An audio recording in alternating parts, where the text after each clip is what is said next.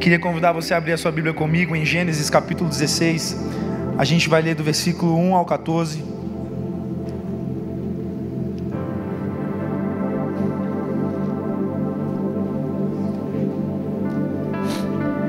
Olha que maravilha, está no telão.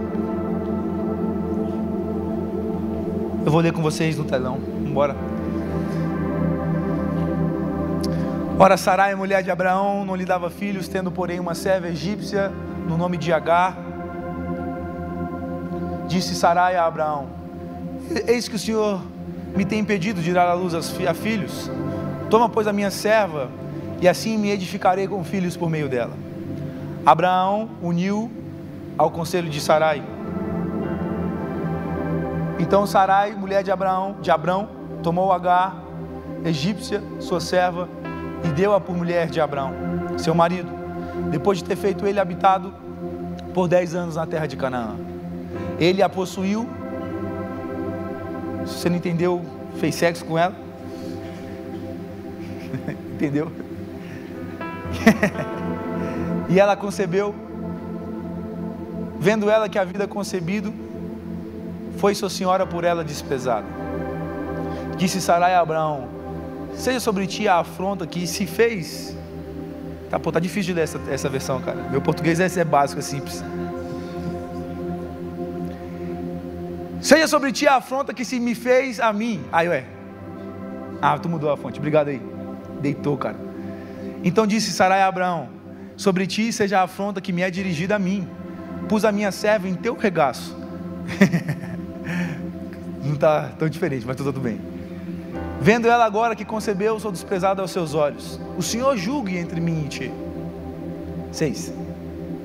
Ao que disse Abraão a Sarai: Eis que a tua serva está nas tuas mãos. Faze-lhe como te bem querer. Então Sarai começou a maltratá-la a ponto que ela fugiu. Repete comigo, ela fugiu. Então o anjo do Senhor, achando-a junto à fonte do deserto, a fonte que está no caminho de sul. Eu vou ler aqui no meu, que minha, minha versão está mais fácil, se vocês vão compreender ali. Perguntou-lhe Agar, serva de Sarai, de onde você vem, para onde você vai? Respondeu ela: Estou fugindo da minha senhora, Sarai. Disse-lhe então o anjo do Senhor: Volte a sua senhora e sujeite-se a ela. Disse mais o anjo: Multiplicarei tanto os seus descendentes que ninguém os poderá contar. Disse ainda o anjo do Senhor: Você está grávida e terá um filho, o nome dele será Ismael, porque o Senhor o ouviu em seu sofrimento. O Senhor o ouviu em seu sofrimento. Essa é uma boa palavra, não é? Vou falar mais uma vez. O Senhor o ouviu em seu sofrimento. Tem alguém que está sofrendo aí por alguma coisa? Só eu? O Senhor me ouviu em meu sofrimento.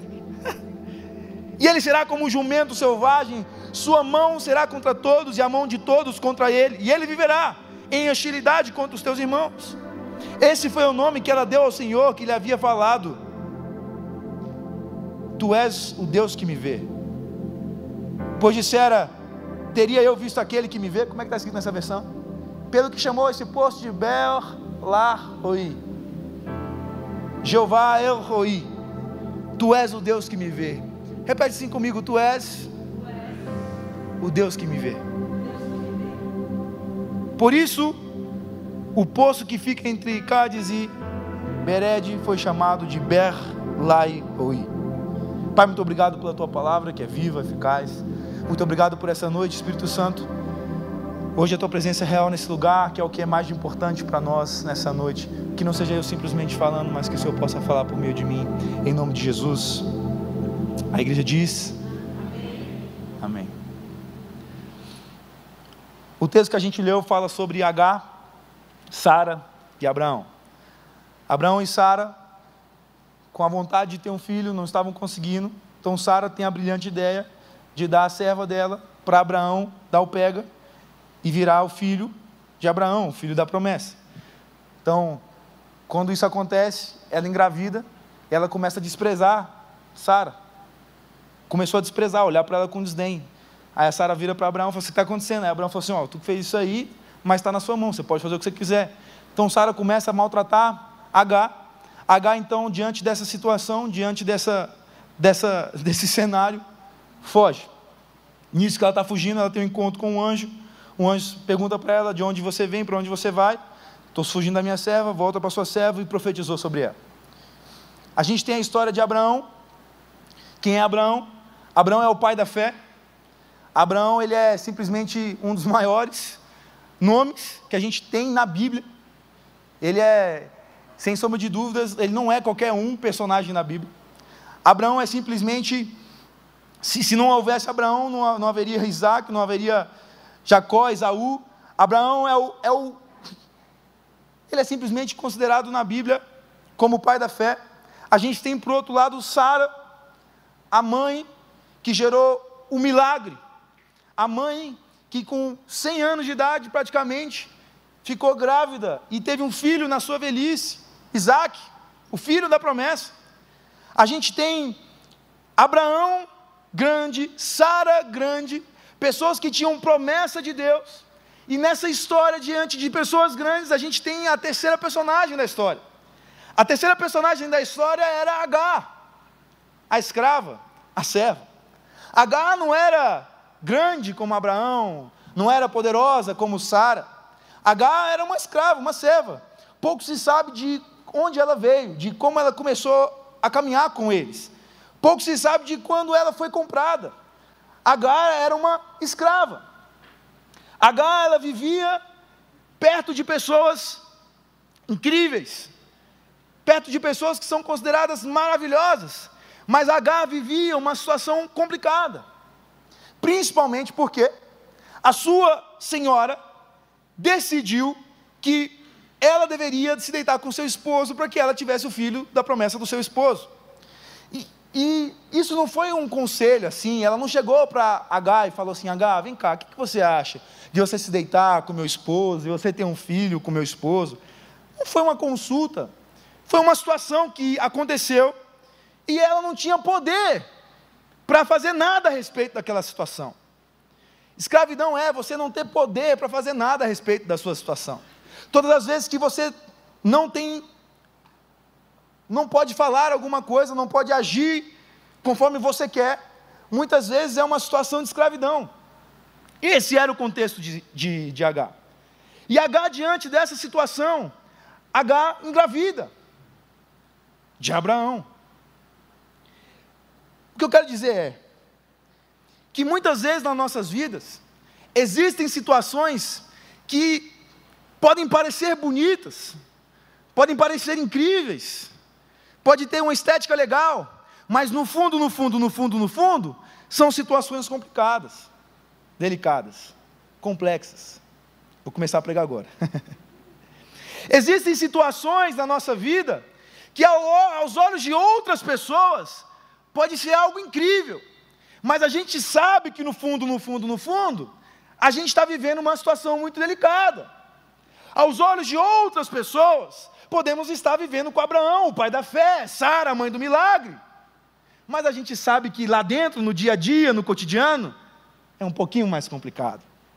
Existem situações na sua vida que as pessoas olham para você e falam: Olha, que família incrível você tem e você bota um sorriso no rosto e fala: Mas você sabe o que acontece lá em casa. Nossa, que incrível! Você tem muito dinheiro. Você bota um sorriso no rosto e fala assim: por um lado é incrível, mas por outro lado é complicado. Tem alguém aqui comigo nessa noite? Nossa, você parece ter tudo. Nossa, realmente é incrível. Por um lado, mas por outro lado, eu, eu cresci sem pai. E é complicado. Por um lado, nossa, você é filho de pastor, e deve ser maravilhoso ter esse pai como, como pastor como pai. É incrível. Mas de outro lado, é um pouco complicado. Tem alguém aqui comigo nessa noite? Você, como filho de pastor, muitas vezes é usado como a, a régua de toda a igreja. Você, como filho de pastor, muitas vezes é, é uma carga sobre você que toda a igreja coloca. Você pode ser até líder de ministério, e as pessoas olharem, uau, você é líder do ministério. Mas você sabe que no fundo é um pouco complicado. Ah, você é pastor. Sim, maravilha. Mas você sabe que no fundo é um pouco complicado. Vocês estão comigo aqui nessa noite? Eu tenho uma palavra de Deus para falar para você, mas eu, a gente precisa ser um pouco honesto aqui para eu fazer o que eu vim fazer aqui nessa noite. Vocês estão comigo? Mesmo? Muitas vezes a gente se depara na nossa vida com, em situações delicadas. Situações essas que não foram poder nosso. Situações essas que fugiram do nosso controle. Situações essas que a gente perdeu o controle. Situações essas que a gente não tinha nada para fazer. Ou você acha que nascer, crescer numa casa sem um pai é algo que você escolhe? Ou você acha que você você largar e ir nos caminhos da vida, se voltou é, é algo que você você acha que você ser traído por alguém é algo que você escolhe? Você acha que você ir à falência é algo que você escolhe? Você acha que jogar um ministério para o ar é algo que você escolhe? É bonito de um lado, mas é complicado. Essas situações, muitas vezes, que nos cercam na nossa vida, são situações que não estão no nosso controle. E muitas vezes, quando a gente passa por situações assim, acontece muito, com certeza já aconteceu com você, da sua situação complicada ser menosprezada. Por exemplo, você está passando uma situação complicada e você vai conversar com um amigo, aí você fala, poxa, mano, está muito difícil. Isso aqui, isso aqui, isso aqui. Aí seu amigo fala assim, cala a boca, cara. Você tem isso, isso, isso. Está reclamando do quê? Está reclamando de barriga cheia, nem isso, isso, isso eu tenho. Quantos aqui já passaram por isso? Você ser desprezado por uma situação que é um pouco complicada. É muito, é muito complicado porque muitas vezes as pessoas querem menosprezar, desprezar a nossa dor, desprezar a, a delicadeza da situação que a gente vive, porque elas não conseguem enxergar o todo, elas só conseguem enxergar uma parte. Isso é muito triste quando isso acontece. Situações delicadas não significa que Deus queria que essas situações fossem assim. Situações delicadas não significam que acontecem são assim pela vontade de Deus. Mas eu quero te dizer nessa noite que apesar de não ser da vontade de Deus, Deus usa tudo para cooperar para o seu bem. Eu quero dizer para você que, ainda que as coisas tenham acontecido com você de uma forma como você não desejava que acontecesse, mesmo assim, Deus vai usar isso para o seu bem. Vamos lá, olhar para algumas pessoas na Bíblia que tinham algo incrível e uma situação um pouco delicada. Davi, Davi ele recebe uma unção para ser rei, mas ao mesmo tempo era odiado pelos irmãos. Davi ele mata Golias e é perseguido por Saul. Davi ele, ele treina os seus valentes e logo depois ele, eles querem apedrejá-lo. José, José agraciado pelo pai, recebe um manto, recebe uma capa de que ele é o favorito, mas ao mesmo tempo odiado pelos irmãos. Lindo, mas complicado. Pode repetir isso comigo? Lindo, mas complicado. José, fiel ao seu senhor, na casa de Potifar, preso, sendo fiel. José, o segundo no, no Egito todo, servindo Faraó. Mas quando encontra seus irmãos, ele vai para uma salinha e chora tão alto que todo mundo escuta o choro dele. Segundo no Egito, mas um homem quebrado por dentro, quebrado pela sua família. Lindo, mas complicado. Maria, mãe de Jesus, Maria recebe uma palavra de Deus de que ela era a mais agraciada, a altamente favorecida. Mas apesar de ser altamente favorecida, apesar de carregar o Filho de Deus no seu ventre, ela não tinha um lugar para dar a luz ao seu filho. Apesar de ela receber a palavra de que ela era a maior agraciada entre todas as mulheres, a cena seguinte da sua vida era caminhar sobre em cima de um burro, dar a luz em uma manjedoura. Existe alguém aqui nessa noite que tem algo assim bom na vida, mas no fundo é um pouco complicado. Existe alguém aqui nessa noite que entende o que eu estou dizendo, de ter algo incrível acontecendo aqui na sua vida, mas aqui é um pouco complicado. Se é você, diz: Eu estou aqui. Ixi, só eu.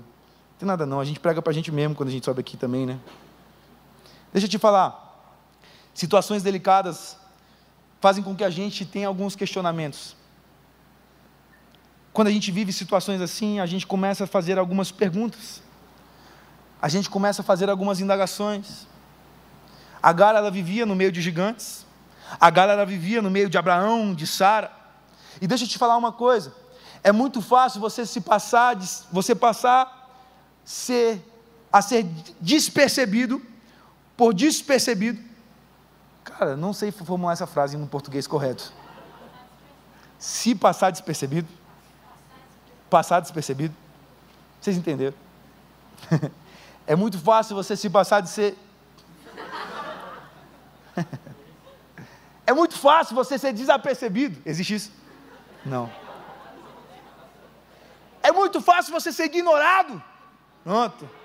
Aí é. Pronto, aleluia.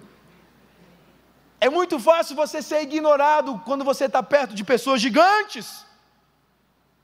Isso mexe com você. Isso faz você fazer algumas perguntas. Numa sociedade como hoje, que a gente é simplesmente cego para as pessoas que nos cercam. Olha, acho que vocês sabem aqui, eu, eu, já tive o privilégio aqui de servir muitas vezes como tradutor aqui na igreja. Quem aqui já serviu como tradutor aqui na igreja? Levanta a mão aí, ó. Aí, ó. Tradutores. Vocês vão entender o que eu estou falando. Sendo tradutor aqui na igreja, a gente tem o privilégio de traduzir algumas coisas assim legais, né? Tipo assim, algumas pessoas, entre aspas, mais importantes, entre aspas, estão, estão comigo aqui? Existem pessoas mais importantes, mas entre aspas, pessoas de influência, pessoas, é, autoridades. E nessas salas VIPs, e nesses ambientes, nessas, nessas salas, você como um mero e mísero tradutor, é ou não é, tradutores? É muito fácil você passar ignorado. Ah, já ia. É ou não é, tradutores? Não é? E aí você vê a grandeza das pessoas, quando as pessoas tratam você, quando você aparentemente não tem nada a oferecer para elas. É aí, eu, é um privilégio, assim, é um privilégio muito grande, porque nessas ocasiões eu tenho o privilégio de saber quem são as pessoas. Porque eu ali como tradutor, entre aspas, não sou ninguém. Não é que não sou ninguém, eu sei que não sou. Vocês estão comigo aqui, né? Mas eu, como, entre aspas, somente um tradutor, consigo ver como as pessoas me tratam. E nesses ambientes é muito fácil a gente passar como invisível. É muito fácil a gente passar. É, sabe, você, você já passou por isso, você que não está entendendo essa minha lógica do tradutor. Você está numa roda de pessoas, a pessoa vem e cumprimenta todo mundo e não cumprimenta você. Tipo isso. Ah, isso acontece? Ué, nunca aconteceu contigo não? Cara, vocês estão comigo aqui, cara. você está num lugar, sabe? É tipo, é tipo, é tipo você com seu pai, você criancinha, seu pai mais velho. Aí o, o seu amigo do seu pai chega para falar com seu pai e ignora você. Tipo, ignora a sua existência. Tipo assim, ignora você. E fala um monte de coisa e você queria assim, cara, que está falando isso aqui perto de mim, nem viu que você está ali. É muito fácil a gente passar e ser ignorado pelas pessoas pela cultura que a gente vive, no dia a dia que a gente vive. E deixa eu falar uma coisa. Eu não quero também aqui ter um discurso de vítima e falar assim: ah, meu Deus, ah. É muito fácil a gente ignorar as pessoas também. É muito fácil a gente desaperceber as pessoas também. Essa palavra não existe, eu sei. Mas vocês estão comigo aqui. É muito fácil a gente diminuir a dor das pessoas também. A gente tem que ser muito intencional, sabe? Para aonde quer que a gente for, a gente olhar as pessoas, olhar a pessoa no olho. Aonde quer que a gente vá, olhar a pessoa no olho. Às vezes, simplesmente perguntar: Bom dia, tudo bem com você? Ah, caraca, você me deu um bom dia. Alguém já, já, já, já teve essa reação assim para você? Caraca, eu estou aqui, eu estou aqui no McDonald's atendendo todo mundo. Você é a primeira pessoa que me dá bom dia. É muito fácil a gente também de ignorar as pessoas que estão ao nosso redor. A gente deveria, sabe, ter mais. ter uma atitude de honra com as pessoas. Eu pastoreando adolescentes. eu pastoreando adolescentes. Chega, o adolescente assim: Vitor, Vitor, Vitor, Vitor, problema, problemão, problemão. Aí eu, pronto, assim, já, já penso assim, problemão? A dívida é de quanto, né? Ou, tipo assim, problemão, tipo assim, estou aqui pensando. Quem saiu, quem traiu quem com quem, tipo assim, você fez o quê, menino? Tipo assim, que droga que você usou? Eu fico, tipo assim, cara de paisagem, nada me assusta. Nada me surpreende, entendeu? Cara de paisagem. Aí eu ligo o modo cara de paisagem. Cara, fiz um problemão. Eu, e aí, mano? E aí? Matou alguém, né? Tipo assim. Mano, caraca, mano. Faltei um dia de escola. Vocês estão rindo, né? Mas um, um, dia era você. E é muito fácil a gente, é muito fácil a gente se desconectar com a dor. E nesses momentos eu, poxa, cara, perdeu um dia de escola. É muito fácil eu, eu, eu, eu, eu ignorar isso. Mano, lá que você é ridículo. Vou te dar um, eu tenho dez problemas aqui, escolhe aqui um dedo, vou te dar um, aí você vai saber o que é um problema. Eu podia fazer isso. Mas não, a gente tem que não ignorar as pessoas. A gente não tem, sabe, a gente tem que. Vocês estão comigo aqui nessa noite mesmo? Jesus, ele sempre olhava para os esquecidos. Jesus ele sempre tinha um olhar de compaixão pelas pessoas, olhando nos olhos delas e sabendo que elas passavam por alguma coisa, aquilo importava para Jesus. Jesus, com quem ele estava, ele, as pessoas se sentiam de uma forma diferente. Olha, não se trata de como você se sente perto, é, se trata de como as pessoas se sentem perto de você. Se, se, se, trata de como você faz as pessoas se sentirem perto de você. Será que quando você senta e conversa com alguém, essa pessoa se sente que você se importou com ela? Se sente que você ouviu para ela? Gente, a pior coisa do mundo é você conversar com alguém a pessoa está. Repete aí. Hã? Rapaz, dá uma raiva. Teve uma vez que estava abrindo meu coração para uma pessoa, quase chorando, sabe aquele. Aí a pessoa estava tipo de cabeça baixa, assim, sentado na mesa. Aí eu, pô, a pessoa vai, vai começar a chorar comigo, velho. Aí eu, tipo, cheguei num momento assim, no clímax da minha história, você não vai acreditar. Aí ela, o quê? Ah. Raça de víboras. esquece, esquece, esquece.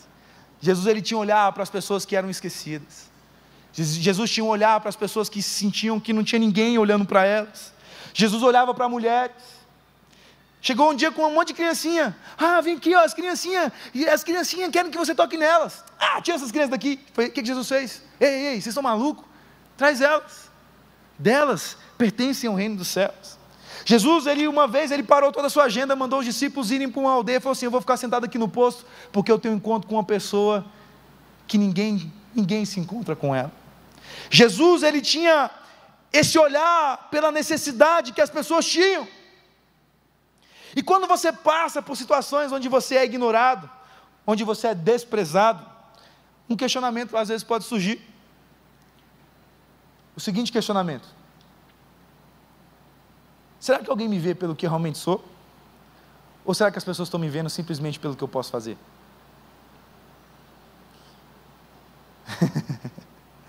Alguém já teve esse questionamento aí? Esse é o tipo de mensagem que eu não pregaria no alto. Porque eu acho que o pessoal ainda precisa crescer um pouquinho para passar por isso aqui. Mas eu acho que vocês aqui já passam, já, já, né? Espero. Será que as pessoas, será que alguém me vê pelo que eu realmente sou? Ou será que as pessoas estão me vendo só pelo que eu posso entregar? Será que aqui na igreja as pessoas me veem só pelo que eu canto? Ou será que eu, como pessoa, importo para essa pessoa? Será que eu só sou importante quando eu estou traduzindo? Ou será que quando eu estou em casa e passando por uma dificuldade eu também sou importante? Será que eu sou importante só quando eu, eu, eu chamo a galera e animo todo mundo? Ou será que eu também sou importante nos meus dilemas, em quem eu sou? Hoje eu vim aqui pregar para você. Hoje eu vim aqui falar com você. Porque H é essa pessoa. H é essa pessoa pequenininha, entre aspas, que está no meio dos gigantes e se sente desapercebida. Eu, eu vou continuar tentando. Eu vou. Acho que eu falei certo agora, né? despercebido. Obrigado. E acontece que quando você passa por esse questionamento e você está fazendo esse questionamento, está fazendo esse questionamento, você entra em uma crise, e a resposta para essa crise, sabe qual é? Fugir. Porque você se pergunta, já que você se pergunta e você se responde: será que alguém se importa pelo que eu sou ou pelo que eu faço? Aí você se responde: pelo que eu estou vendo, parece que só pelo que eu faço. Então, se é só pelo que eu faço, eu vou dar o pé. É ou não é assim? E a primeira resposta é fugir. A primeira resposta é você tentar pegar a saída mais fácil. A primeira resposta é você tentar aliviar a dor da maneira mais fácil.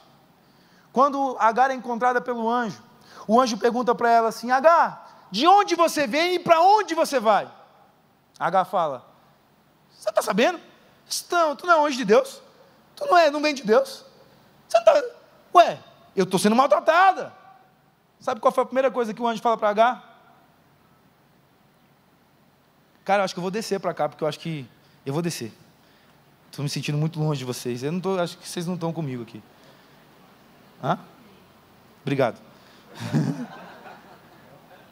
o anjo fala para H assim: H, pronto, desci. Hã? Não precisa não. O anjo fala para H assim: H, para onde você vai? De onde você está vindo? H fala assim: Ué, estou sofrendo. Você não está vendo que eu estou sofrendo? Sabe qual é a primeira coisa que o anjo fala para H? Volta para sua senhora. Deixa eu te falar uma coisa aqui. A resposta certa não é fugir. Deixa eu te falar uma coisa aqui. A resposta certa não é o caminho mais fácil. A resposta certa não é matar Saul. A, a, gente fala tanto né, da história de Davi e Saul e a gente acha essa história uma história linda. A gente acha a história. Quem que acha a história de Davi incrível? Quem que acha a história de Davi incrível? Sabe o que eu acho que é a, a, incrível sobre a história de Davi? É que Davi tinha o pior líder que ele podia ter. E ele não ficava culpando o pior líder que ele podia ter sobre o que Deus falou que iria fazer na vida dele. Ah, não, mas o meu pastor. Ah, não, mas esse pastor. Ah, não, mas esse pastor é mercenário. Ah, não, mas esse pastor não me dá oportunidade. Ah, não, mas esse pastor não me entende. Ah, não, meu irmão, esse pastor é Saul. Esse pastor já tentou matar você? Então você está no lucro. Para de tentar reclamar. Não, esse pastor, esse pastor não me dá oportunidade. Né? É muito lindo a história de Davi, mas difícil é viver o que Deus chamou a gente para viver. Debaixo, às vezes, de uma liderança que a gente acha que a gente está sendo oprimida mas foi o lugar que Deus mandou a gente ficar. Ah, estou pregando. Falei que eu ia pregar. Eu falei que eu ia pregar. Falei que eu pregar. Ah, não, mas. E aí eu vejo hoje tantas pessoas, sabe, saindo de igrejas, saindo de trabalho, saindo de empresas, saindo de casas, saindo, saindo de cidades. Não, porque aqui ninguém, ninguém. Meu filho Davi tinha Saul que queria matar ele. Saul queria matar ele, Saul queria assassinar. Não é no videogame, brincadeira, era um tiro, morria, cai no chão, acabou. Esse era o rei de Davi. E sabe qual era a postura de Davi? Ah, não. A posição que ele ocupa é uma posição que é dada por Deus. Posi... O que está sobre ele é uma, é uma unção que foi dada por Deus. Os caras vieram trazendo mesmo. Uma salva de palmas aqui para o PP. E para o Ed. É muito lindo a gente falar sobre a história de Davi e Saul, mas é, é, é, é uma outra coisa viver na prática. O que eu quero dizer, o que eu quero dizer é que não importa quem é a sua liderança, não importa quem são seus pais, se seus pais te deixaram, se você é órfão, não importa, não importa. O que importa é o que Deus falou ao seu respeito. O que importa é a sua resposta ao processo que Deus está levando você. Não importa se a sua liderança não te viu, ei, não importa. Para de fugir. Para de fugir. Volta. H, primeira coisa, papai. Então, da onde você veio? Para onde você acha que você vai? Volta. Volta para a casa da sua senhora. Eu nem te contei o que aconteceu. Eu nem te contei o que me falaram. Eu nem te contei as presepadas que já passei. Volta para a casa da sua senhora. Hoje eu quero dizer para você: não saia do lugar de onde Deus não falou que você tem que sair. Ah, Vitor, eu estou afim de sair da igreja. Maravilha, Deus mandou você sair? Eu, quem já perguntou, perguntou isso para mim, já falei. Essa é a minha resposta. Ah, ah, ah. Mano, acho que não. Cara, se Deus falou para você sair, eu sou o primeiro a assinar embaixo assim, ó. Sai, vai embora. Sabe por quê? Porque a gente. Eu não estou aqui para ser o Espírito Santo de ninguém, cara. Quem guia você sobre toda a verdade, sobre todo o caminho, sobre toda a decisão que você vai tomar na sua vida é o Espírito Santo. E eu não estou aqui para fazer você de escravo de ninguém. Lembra que eu falei que escravo é quem não tem oportunidade, não tem. Você tem decisão. Eu estou aqui para ensinar você a escutar o Espírito Santo. E a minha pergunta é: o que você está fazendo? Você está escutando o Espírito Santo ou você está simplesmente na emoção? Ah, mas está Davi, está Saul. Tá, e daí que está Saul? O que, que o Espírito Santo está falando? O Espírito Santo está falando, pega a lança e mata Saul. O Espírito Santo está falando, pega o Instagram e fala tudo que de ruim aconteceu nessa empresa. O Espírito Santo está tá dizendo para você abrir, ligar para os seus amigos: olha, você não sabe o que, que o discipulador fez comigo. É isso que o Espírito Santo está falando para você fazer? Não, sei. Né? Pode ser que sim. Se for, eu assino embaixo. Mas se não for, meu filho, não faça isso.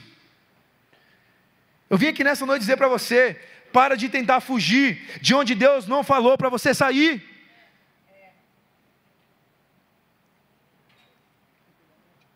Vou sair do relieve.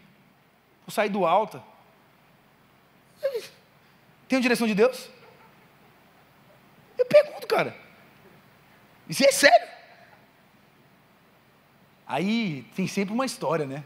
Não, não quero escutar a tua história. Eu tenho outra história também. Ah, se eu te contasse. Acho que do jeito que você está, se eu te contasse as minhas, você já tinha pinado aqui. não quero escutar a tua história. Não, eu quero sim, não sou assim, não. Eu sou gente boa. Eu escuto. Mas assim, eu quero saber o que você escutou de Deus. Vocês estão entendendo o que eu estou falando? Acho que vocês estão entendendo o que eu estou falando. Só que aí, o anjo fala assim para ela: Olha, deixa eu te falar uma coisa. Disse mais o anjo: Volta para a casa da tua senhora. O filho que está no teu ventre, Ismael, ele vai ser grande, vai ser descendente. Ele. Deixa eu te falar uma coisa: qual é o seu medo?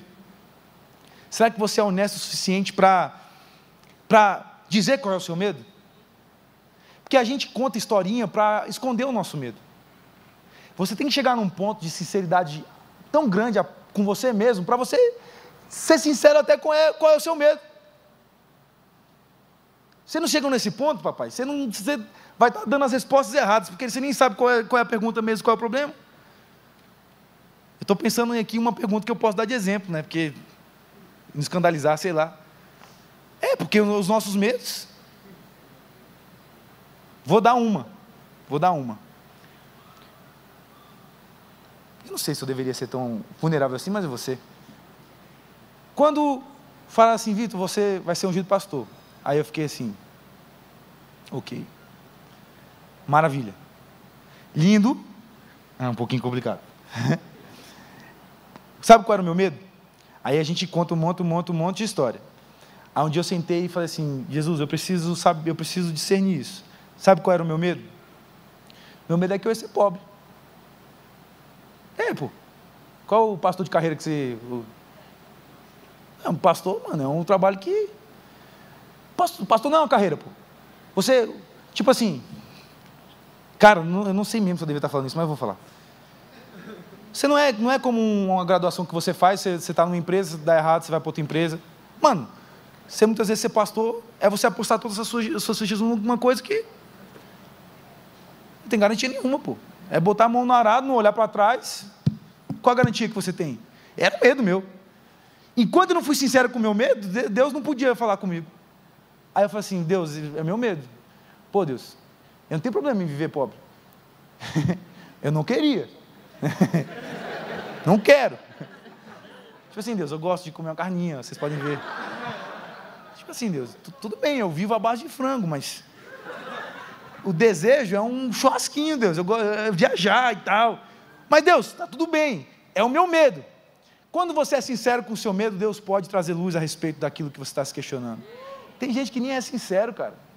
Qual é o seu medo? Qual é o seu medo? Ah, às vezes o seu medo é de você nunca ser reconhecido. Às vezes o seu medo é de você nunca ter uma oportunidade. O medo é. Você é sincero com o seu medo? Com certeza, Agar estava com medo ali. Ela saiu dali, ela saiu correndo, fugindo, porque ela estava com medo. Rapaz, ela estava ela tava com um filho do, de, de Abrão, e a mulher agora estava maltratando ela. Eu fico pensando assim, especulando. Vou matar meu filho. Meu filho vai morrer. Ela correu, correu para tentar salvar a vida dela. Volta, sabe por quê? Porque o filho aí que está no seu ventre, ele vai ser Ismael, ele vai ser grande, fica tranquila, ele vai prosperar. Ele, ele, o anjo vem e dá uma palavra que acaba com o medo dela. E sabe o que, que, que, que Gagá fala? Certamente, certamente esse lugar é o lugar onde Jeová é o Roi. Certamente esse é o lugar onde Jeová me viu. Certamente esse é o lugar onde os olhos do Senhor estão sobre mim. Eu vim aqui falar com você nessa noite que não importa se ninguém está vendo, Deus está te vendo. Eu vim aqui dizer para você nessa noite que não importa se ninguém está olhando para você, Deus está olhando para você.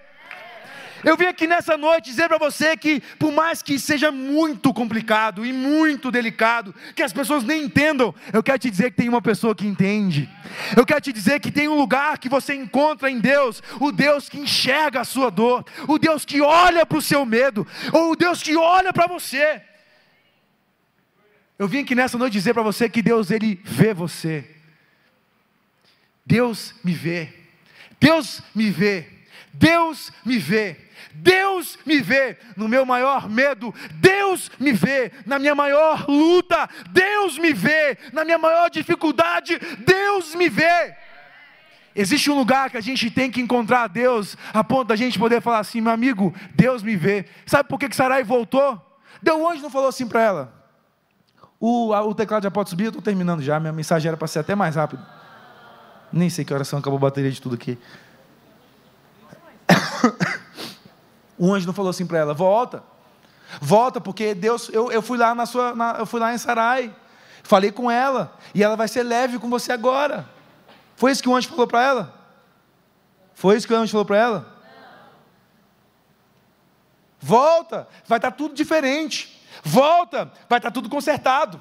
Não vai embora, fica, porque as coisas vão ser diferentes. Não vai embora, fica, porque eu vou mudar a estrutura. Não vai embora, fica, vou mudar essas pessoas. O que era não vai ser mais. Não foi nada disso que o anjo falou para ela.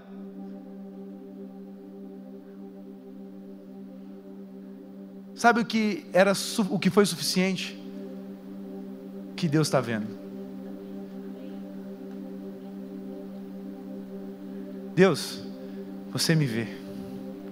Eu posso até voltar e ser maltratada mais ainda, e ser esculachada mais ainda, mas eu volto diferente agora porque o Senhor está me vendo.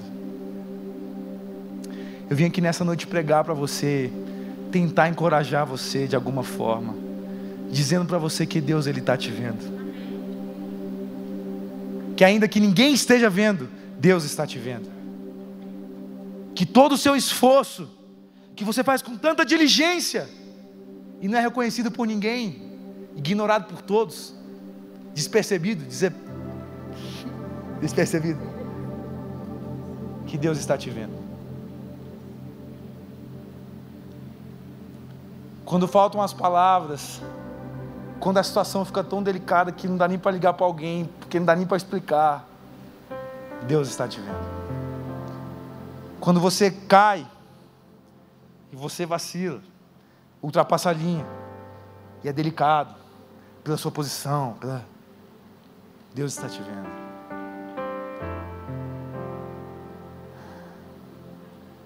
Quando o coração aperta e parece que não tem saída, Deus está te vendo. Quando você é menosprezado,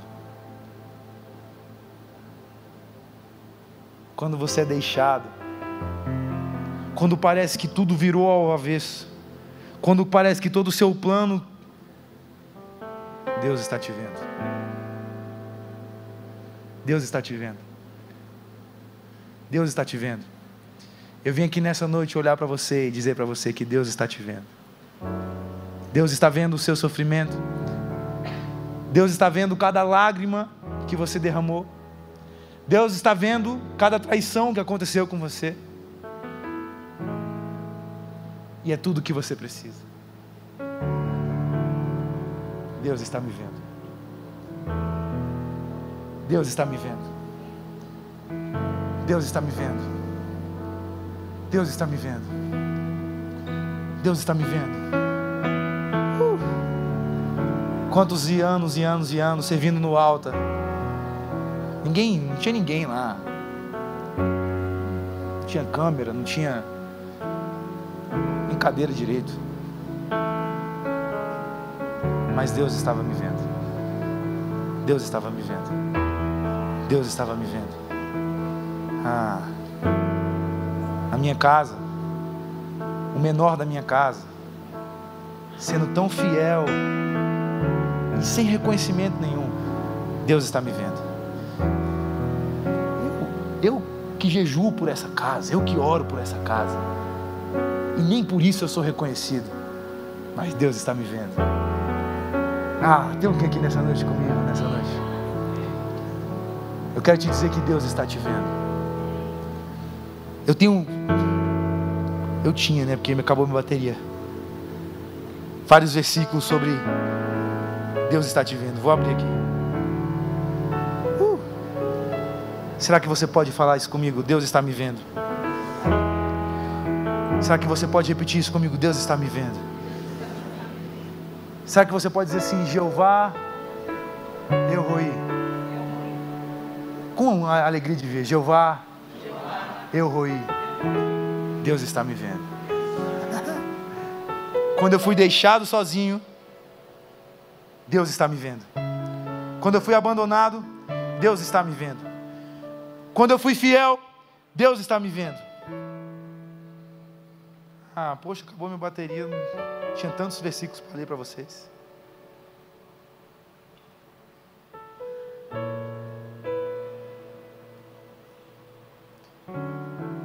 Queria que você ficasse de pé nessa noite. Queria que você fechasse seus olhos nessa noite.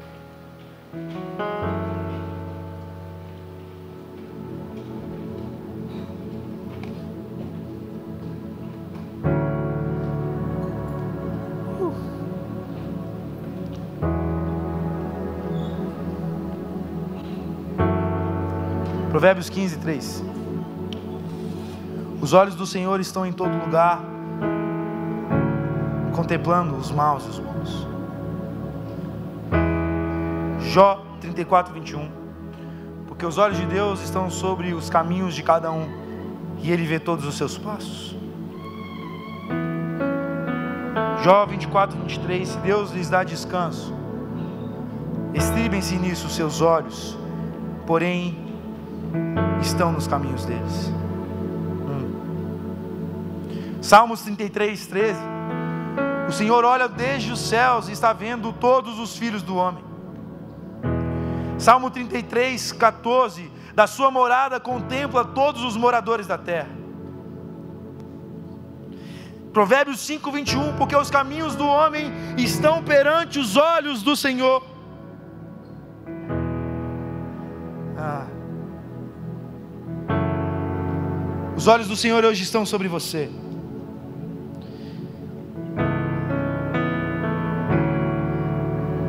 Os olhos do Senhor hoje estão sobre a tua vida e nenhuma injustiça contra você foi passada desapercebida por Ele. Despercebida. Hoje eu queria que você fechasse seus olhos, levantasse as suas mãos.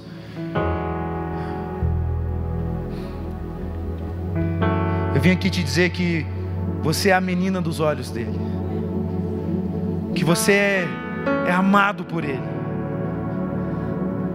que você é desejado por ele, que você não foi esquecido por ele, e que ainda que a situação seja delicada, ele pode fazer tudo isso cooperar para o seu bem. Ele pode fazer tudo isso cooperar para o seu bem.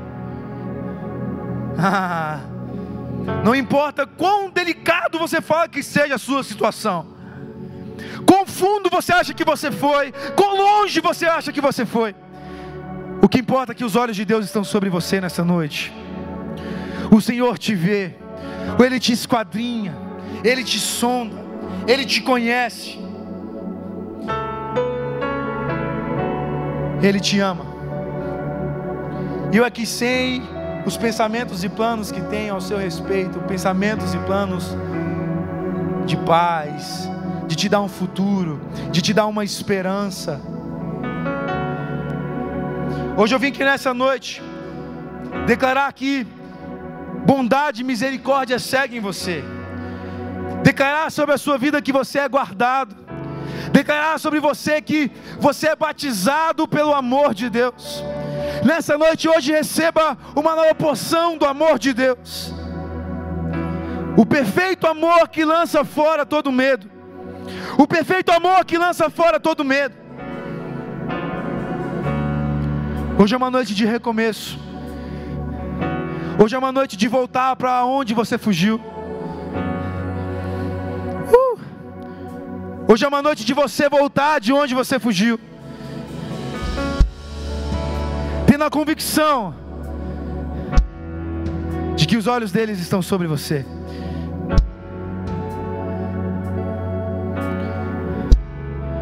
Jesus, nessa noite, você é suficiente para nós. Os seus olhos sobre nós são suficientes.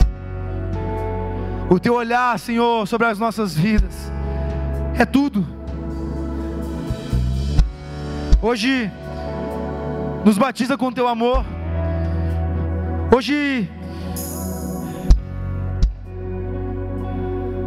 refrigera a nossa alma. Hoje traz o bálsamo que cura sobre nós. Hoje eu estou voltando, Deus. Não porque vai ser diferente. Não, não. Mas porque o Senhor me vê. Porque o Senhor me vê. Levante as suas mãos, vamos adorar o Senhor nessa noite, nesse lugar.